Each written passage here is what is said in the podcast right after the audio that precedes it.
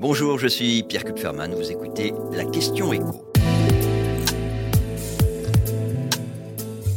Est-ce que le pétrole de Dubaï peut remplacer le gazole russe? Nouveau président des Émirats arabes unis est en visite officielle en France depuis ce lundi. Alors Mohamed Ben Zayed a été reçu en grande pompe euh, à l'Elysée. Cette visite, elle doit notamment nous permettre de trouver une alternative au gazole russe. Parce qu'il faut le rappeler quand même, historiquement, la Russie c'est le principal fournisseur étranger euh, de la plupart euh, des stations-service au sein de l'Union européenne. En 2021, il faut avoir ce chiffre en tête, hein, plus de la moitié du gazole importé dans l'Union européenne était d'origine russe.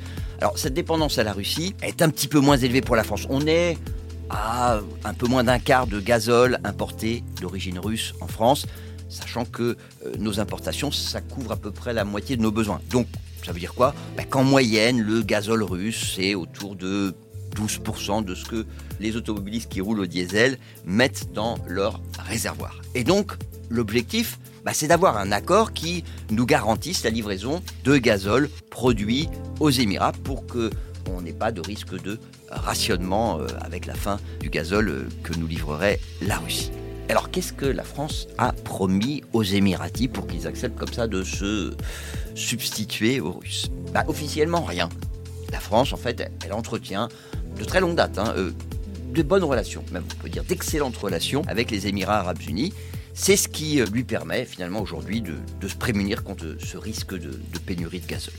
Alors, on va quand même noter que en parallèle, il y a eu un autre accord euh, signé ce lundi, porte sur l'énergie lui aussi, mais alors pas les énergies fossiles. la France et les Émirats vont s'accorder sur des investissements dans des projets communs. Alors ça peut être dans l'hydrogène, le nucléaire, les, énergies renouvelables, le captage du carbone. Même question de créer ensemble un fonds pour le climat. Et puis il y a évidemment euh, le volet militaire, parce que là, l'essentiel était signé, hein, mais, mais, les Émirats arabes unis ont, vous le rappelez, commandé 80 rafales. Et si on ajoute les missiles, bah, c'est une commande à 16 milliards d'euros. Et puis vous avez aussi les hélicoptères de transport militaire commandés Airbus sur des Caracal. Euh, il y en a 12 euh, et euh, pour l'instant ça représente quasiment 1 milliard d'euros. Donc clairement les Émirats arabes unis sont un partenaire stratégique pour la France.